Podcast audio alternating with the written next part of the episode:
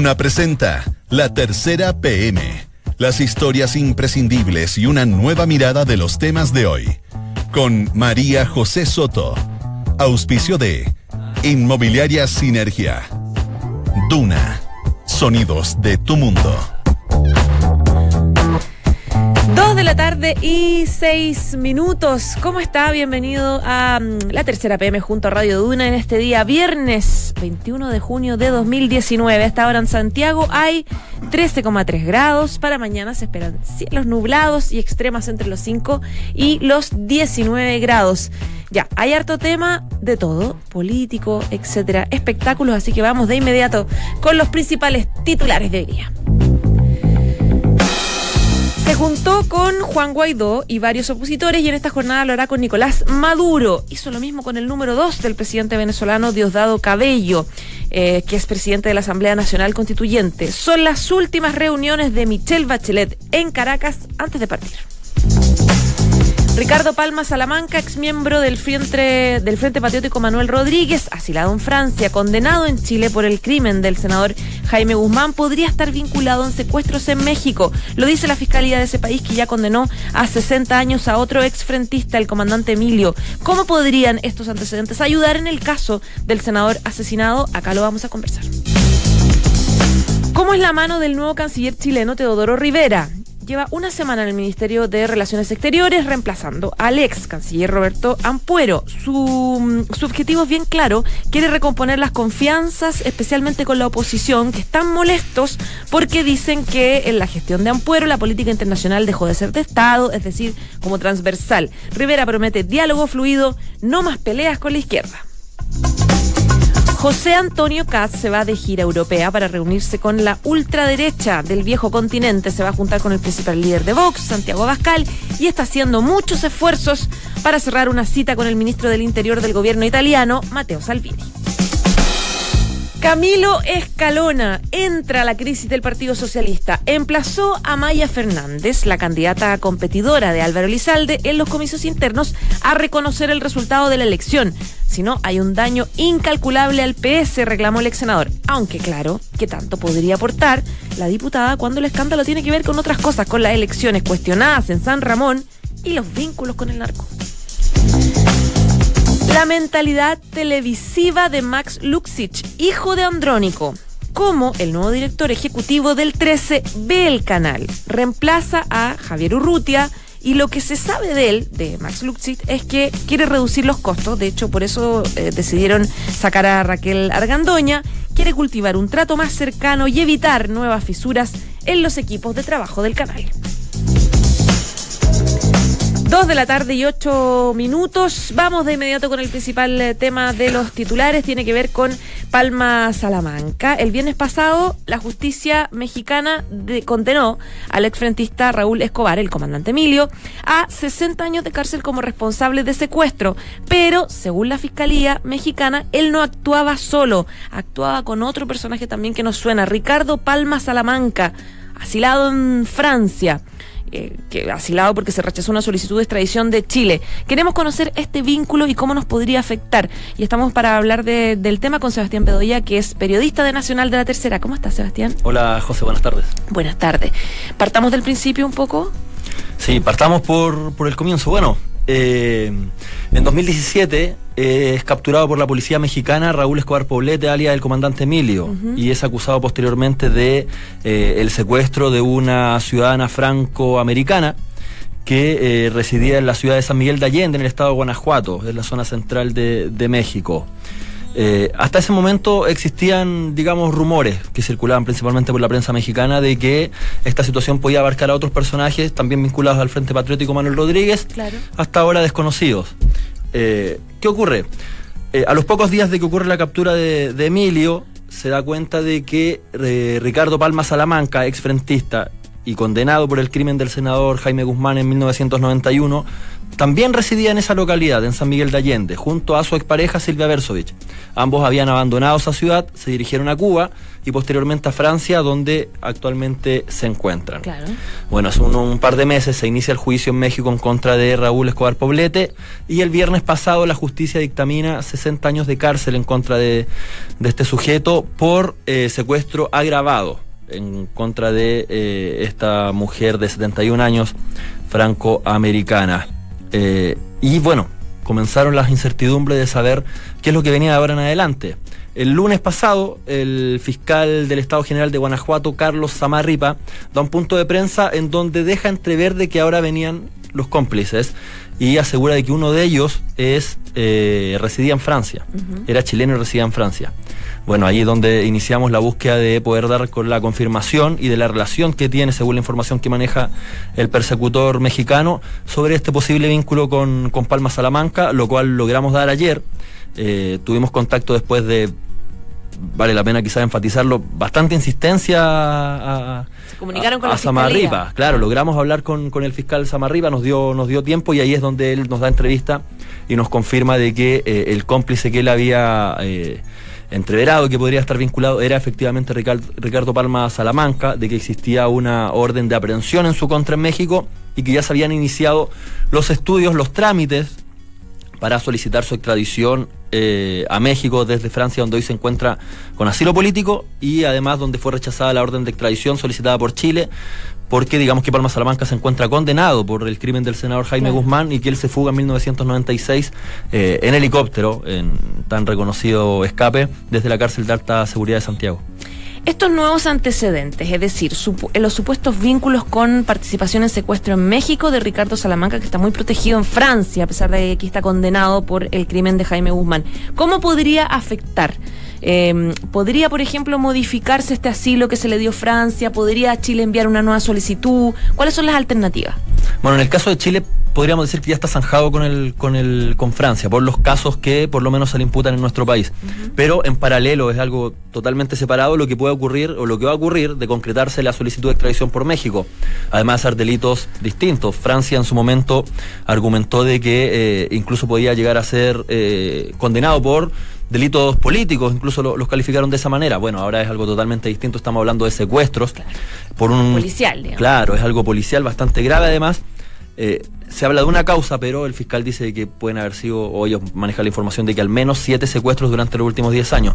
Por lo tanto, la reacción de Francia, es decir, le vamos a seguir dando apolo- eh, asilo político a una persona que está relacionada a secuestro, y ahí entra a, a- ser un tema totalmente distinto que tendrán que, eh, que desenredar las autoridades francesas, pero que genera cierto optimismo, por lo menos por las personas que pretenden que Salma Palaman- eh, Palma Salamanca, por lo menos, eh, caiga en prisión. en el fondo de, de los abogados de acá, que generalmente son abogados de la UDI los que siguen el, caso de Jaime Guzmán. La idea es que Francia reevalúe el asilo político.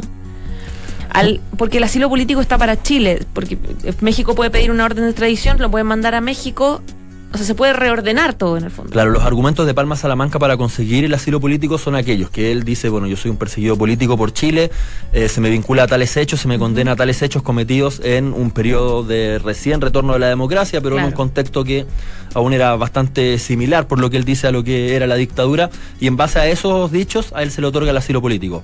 Pero evidentemente es algo que se tiene que reevaluar porque estamos hablando de eh, delitos distintos y también de una, de una gravedad importante. ¿Cuánto duran estos procesos? Es decir, el minuto en el que eh, México solicita información a Francia, eventualmente vi una orden de extradición. Podríamos estar años en el solamente en la arista México-Francia. Sí, son años. Son años en los cuales al menos dos años no podrían pensar, a ver, conociendo lo que es el procedimiento chileno que se realiza a través de la Corte de- de Suprema, en donde se realizan alegatos al respecto, existe una defensa por parte de... eh, se realizó acá en Chile, fueron aproximadamente dos años donde se produjo esto, eh, después vienen las conversaciones formales a través de Cancillería, Claro. el proceso en, en el país al cual se solicita, el requerido, y ahí también es otro procedimiento en donde también tienen que haber alegatos, tienen que haber contraparte. Hablemos de años, finalmente puede ser algo que pueda extenderse por al menos dos años. En el caso de Palma Salamanca en Francia eh, fue aproximadamente un año y medio entre que sale la orden requiriente desde el Estado chileno a través de eh, fallo de la Corte Suprema, que esto se materializa en Cancillería y de que posteriormente viene eh, todo lo que es el proceso de evaluación, el proceso penal ante la Corte de París en, Francia. En reiteradas oportunidades y en todos los gobiernos, la UDI, gobiernos de centro izquierda, de derecha, etcétera, la UDI siempre ha hecho gestiones con los presidentes para que los mismos presidentes hagan gestiones políticas con sus pares y se puedan lograr avances, por ejemplo en el caso de Francia, etcétera. ¿Podría haber algo de eso ahora o es algo que exclusivamente va a quedar en tribunales porque sigue como la beta judicial?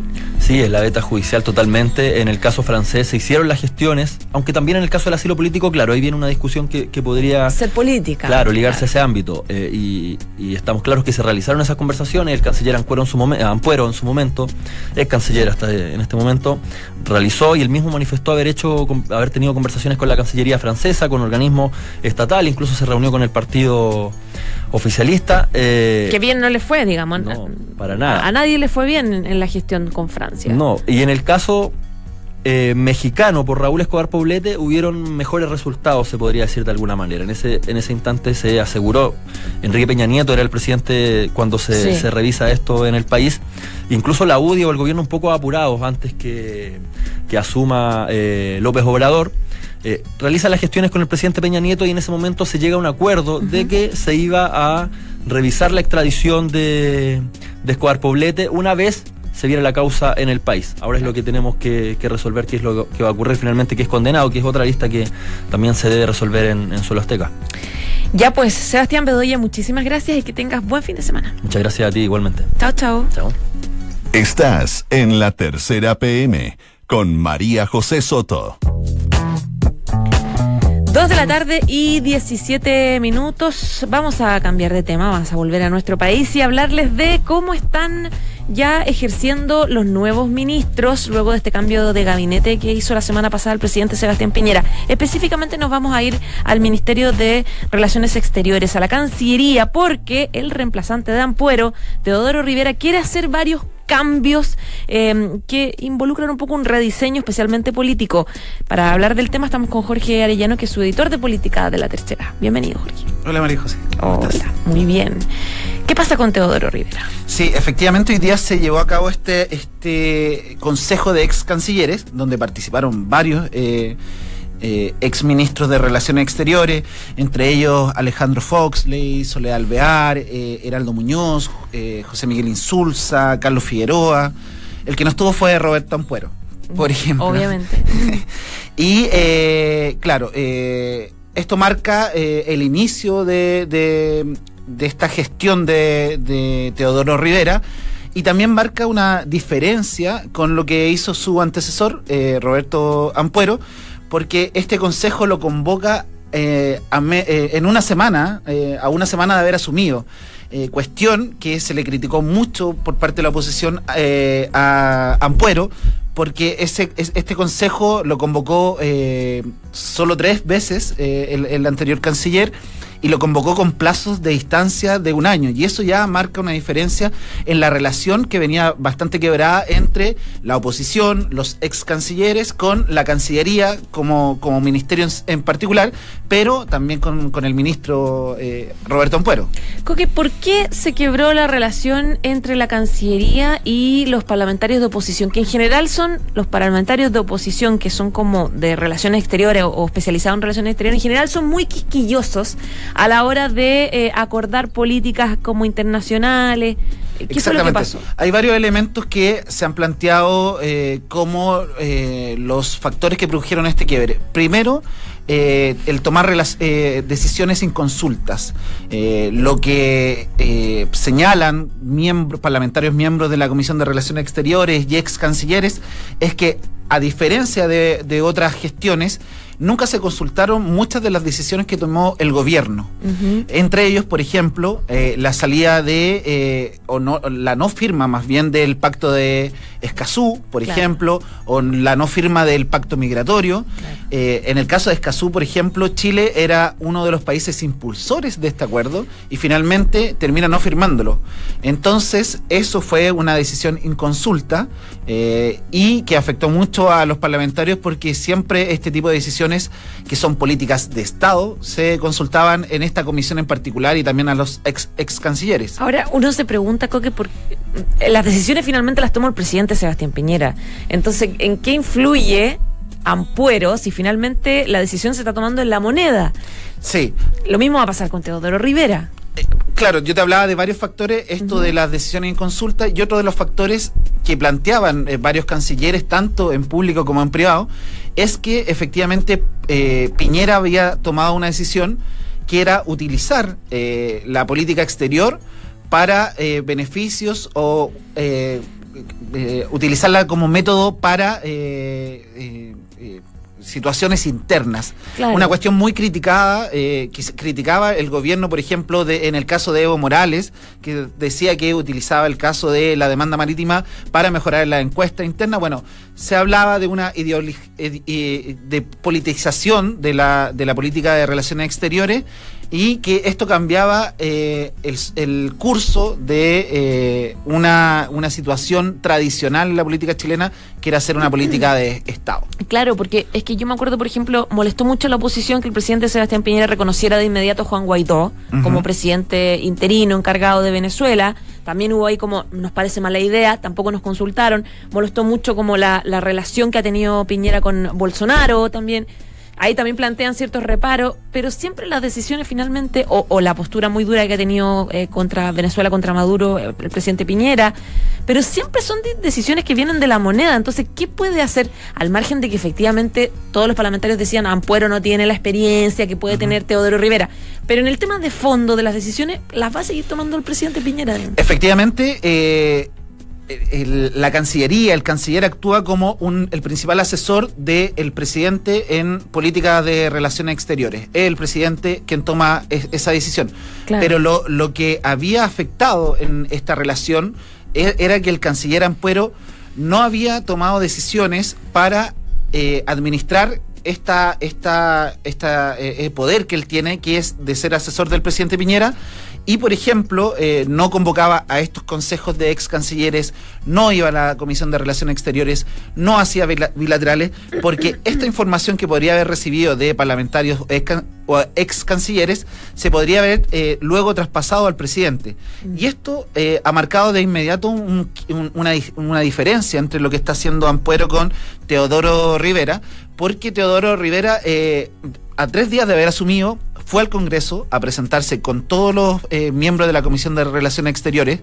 En esa oportunidad estaba exponiendo, por ejemplo, el ex canciller Heraldo Muñoz, el eh, actual presidente del partido eh, del PPD, sobre el TPP-11, este acuerdo comercial e internacional, y Teodoro Rivera se quedó a escuchar esta intervención, luego tuvo reuniones con José Miguel Insulza eh, y todas estas, estas conversaciones que pueden parecer menores eh, han generado un cambio en esta relación en los pocos días ya de eh, la Cancillería con, con, con el nuevo ministro. Y parece que efectivamente aquí hay una cuestión estratégica. Eh, efectivamente hay una cuestión estratégica. Eh, Teodoro Rivera está marcando una diferencia con lo que está haciendo Ampuero, está sosteniendo reuniones, ya dijo que esta reunión de ex eh, consejeros, ex cancilleres se va a repetir próximamente y también ha, marcado una diferencia respecto a sus dichos. cuando recién asumió, el nuevo canciller dijo que el presidente Piñera le había entregado instrucciones claras para fortalecer las relaciones internacionales como una política de Estado. Y anteriormente, eh, Ampuero había señalado que no toda política exterior es una política de Estado. Entonces ahí ya se marcó una primera diferencia mm. y efectivamente lo que eh, hemos reporteado es que desde la moneda hay una nueva estrategia respecto de esta relación eh, con este mundo de las relaciones internacionales. O sea, de bajar un poco el tono que tuvieron en los meses anteriores en la moneda donde efectivamente no se tomó en cuenta la postura de, la oposición para efectivamente, temas internacionales. Claro, y, dentro de eso se planteaba que eh, Roberto Ampuero no tenía el peso político, no tenía las condiciones, te lo decían en privado varios de los parlamentarios y ex cancilleres, y muchos planteaban directamente que era el peor de los cancilleres de, que, había pasado por, por el gobierno chileno. Así que mm. claramente hay una diferencia y hay que ver cuánto dura esto, toda escoba nueva barre bien, dicen por ahí, claro. así que hay que ver si esto se mantiene. Se va el presidente el domingo a Palestina sin el canciller, para eso, ¿no? Así es, parece que eh, el presidente se va sin él. También hay, hay que marcar un, un tema muy entretenido que quizás da para conversarlo después, pero también viaja con parlamentarios y por primera vez estos parlamentarios van a tener que costear su, su alojamiento, Es por parte ejemplo. del protocolo nuevo. Es parte del Ay, protocolo mira nuevo y eso es muy entretenido porque efectivamente desde el Congreso están planteando de, bueno, si bien nos están invitando, vamos a tener que pagar nosotros, bueno, que nosotros decidamos quién va y, y quién no va. O sea, como que ellos eh, eh, ser eh, quienes hagan eh, la lista de invitados y no el gobierno. Así que ahí se van a Ah, generar una nueva un discusión. Claro, porque muchas veces los presidentes, cuando eh, tú has viajado de reportero Sí. también, muchas veces los presidentes toman decisiones de invitar a ciertos parlamentarios por ciertos temas que están en Chile, que no tienen que ver con el viaje. Exactamente. Sino como, no sé, la reforma tributaria, etcétera. Entonces, claro que sí. Sí, un tema entretenido No, para debatir más adelante. Muy entretenido. Ya, muchas gracias, Jorge. A ti, María bien. José, que Chao, estés bien. Chao. Esto es La Tercera PM con María José Soto. Dos de la tarde y 26 minutos. Hoy termina la gira, este viaje cortito de tres días que hizo la presidenta, la expresidenta Michelle Bachelet en eh, Venezuela para ver la crisis humanitaria que enfrenta ese país ya hace varios meses. Ha tenido varias reuniones hoy, son las más importantes, la última con el presidente Nicolás Maduro. ¿Qué se espera eh, de esto? ¿Cuáles son las expectativas? ¿Qué resultados ha habido? ¿Ha podido juntarse con gente de la oposición? Bueno, lo vamos a conversar con Fernando Fuentes, su editor de Mundo. ¿Cómo estás, Fernando? Hola, ¿qué tal? Bien, gracias. Fernando, ¿cómo ha estado la, la visita de Bachelet? Eh, bien agitada, eh, ha estado marcada por, por muchas protestas en, en Caracas y eh, bien cargada la agenda. Partió ayer justamente con algunos funcionarios, altos funcionarios de gobierno. Sí. Posteriormente tuvo un encuentro con la comunidad diplomática internacional y posteriormente terminó la jornada con un encuentro con familiares y defensores de los derechos humanos. Y esta mañana se re- reinició la agenda con encuentro con con el líder de la oposición, el presidente encargado Juan Guaidó. Posteriormente estuvo reunida con el líder de la Asamblea Constituyente, Diosdado Cabellos. Durante la tarde se espera un encuentro con otros actores sociales para terminar la jornada y la visita con eh, la reunión, la esperada reunión con el presidente Nicolás Maduro a eso de las 7 de la tarde. Claro, va a ser al final, la última. La última. Antes de irse. Sí. Ya, eh, había varias expectativas, especialmente de la oposición, de que, por ejemplo, la expresidenta Bachelet, alta comisionada en Derechos Humanos de Naciones Unidas, por eso está ahí, eh, se pudiese juntar con eh, presos políticos en cárceles del SEBIN y estas reuniones pudiesen ser lo más privadas posible dentro de la situación. digamos. Algo de eso se va a concretar, se concretó. Eh, bueno, ayer por lo menos lo que se supo, tuvo un encuentro con un diputado que había sido liberado en la víspera de que ella llegara. Y ella, eh, este diputado había dicho que eh, iba a intentar eh, llevarla al SEBIN, al Servicio de Inteligencia Claro. venezolano, en cuyas están dependencias... Donde eh, están, por cierto, en el eh, SEBIN están las principales denuncias de violación a los derechos humanos al- a, los presos, digamos. Claro, y hay también, supuestamente hay también eh, detenido algunos dirigentes políticos opositores. Claro. No sabemos si eso se concretó finalmente. Lo que sí tuvo encuentro, como te decía anteriormente, con eh, familiares de, de víctimas de derechos humanos y también defensores de derechos humanos. Y eh, esta mañana, eh, tras la reunión que tuvo con Juan Guaidó, eh, ya se deslizaron algunas, algunos balances, por lo menos de parte de la oposición, de lo que se había logrado hasta ahora con la visita de Bachelet. Básicamente lo que dijo Guaidó era que el, la, pres- la expresidenta Bachelet se había manifestado muy impactada por la situación de derechos humanos en el país y que por lo mismo se había comprometido a dejar una misión de seguimiento eh, en tiene ver- Venezuela. pero tiene que ver con esta oficina también que se va a conformar en esta Caracas. oficina, que al menos serían dos funcionarios que quedarían de la- del alto comisionado en Caracas, que van a monitorear. monitoreando por lo menos tres meses la situación eh, eh, para ver los avances que se logran después de esta visita. Eh, leía la, una nota que hizo para la tercera la periodista que, tiene, que está de corresponsal en, en Caracas, que es Laura Elena Castillo, que hablaba un poco del hotel donde está alojada Michelle Bachelet y de eh, que la organización de Nación, la organización de Bachelet, digamos Naciones Unidas, de su oficina, hizo algunos cambios logísticos de, de encuentros, sede de reuniones que o inicialmente estaban en ese hotel por el temor de que hubiese micrófonos instalados ahí en el hotel. Sí, este es el, el- el hotel Eurobuilding. Exacto. Y Claro, y mm, justamente hay un columnista eh, venezolano que fue el que anticipó la enfermedad del cáncer que sufría Chávez. Que él había escrito una columna en su sitio en runrunes.es eh, donde hablaba justamente de estas aprensiones que había con materia de seguridad, supuesta presencia de micrófonos, Claro. eh, lo cual, claro, levantó un poco las sospechas, sobre todo en el, en el- en el equipo de Bachelet, respecto de, de la, la confianza, la seguridad que le daba este edificio para, para albergarla. Hasta ahora no hemos Para sabido hacer de mayor- reuniones ahí, digamos. Claro, no hemos sabido de mayores denuncias, pero por lo menos está esa luz de alerta que dio este columnista más bien opositor eh, venezolano. Seguramente las conclusiones de este viaje, no solamente para Naciones Unidas y para la para Michelle Bachelet, se van a sacar en el transcurso de la semana. Eh, me imagino yo que también conclusiones se van a sacar en Caracas respecto de si efectivamente hubo libertad para poder contar lo que está pasando. Porque desde el temor a micrófonos instalados en todos lados hasta que en realidad la, la, la comitiva de Bachelet nunca hubiese estado sin, sin eh, policía alrededor. Eh, va a costar un poco sacar conclusiones de si efectivamente fue eh, eh, lo necesaria esta visita. Sí, bueno, parte un poco de las aprensiones tienen que ver, por lo menos en lo que respecta al tiempo que ella destinó al oficialismo, ver efectivamente cómo guió de alguna manera eh, el gobierno la- las visitas que, que- que estaban que correspondían a su agenda. Tengo varias. Claro, y por ejemplo hay testimonios bien reveladores. Por ejemplo, el, el fiscal general eh, eh, eh, Tarek William Saab eh, comentó que en su reunión con Bachelet le, le dijo que por lo menos de los 160 muertos de las protestas, 77 habían sido responsabilidad de la oposición. Mm. Pero en ningún momento él aclaró, por ejemplo, que quién era el culpable del, del resto de las otras muertes. Y incluso dijo que el gobierno hasta ahora siempre se había comprometido y lo había hecho efectivamente a investigar todas las violaciones de derechos humanos que se habían cometido en el, en el actual mandato.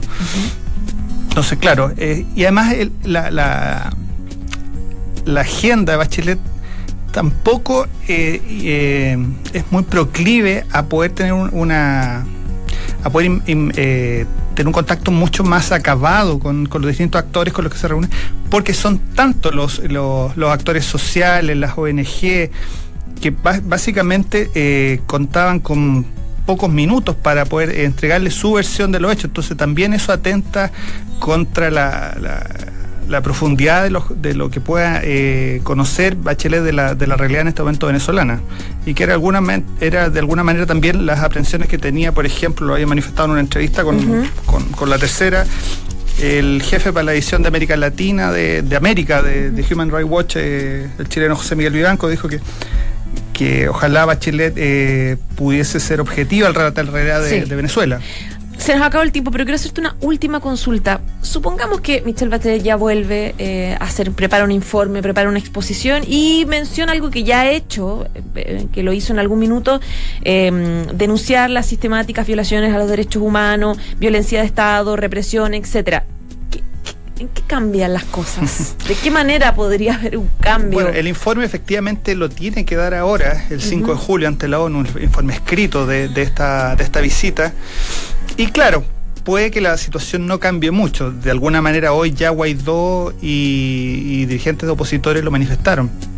Tal vez lo que más se pueda lograr es justamente visibilizar la crisis que vive en Claro. este momento Venezuela, pero tampoco ellos, por lo menos las declaraciones que había hasta este mediodía, eh, se pronunciaron de resultados más allá que eso.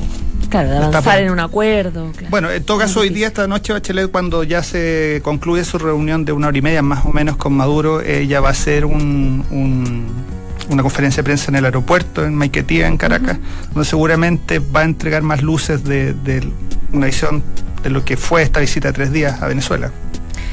Ya pues, ya veremos entonces. Muchas Veremos. gracias, Fernando. No, gracias a ti por la invitación. Chao, Chao, chao. chao.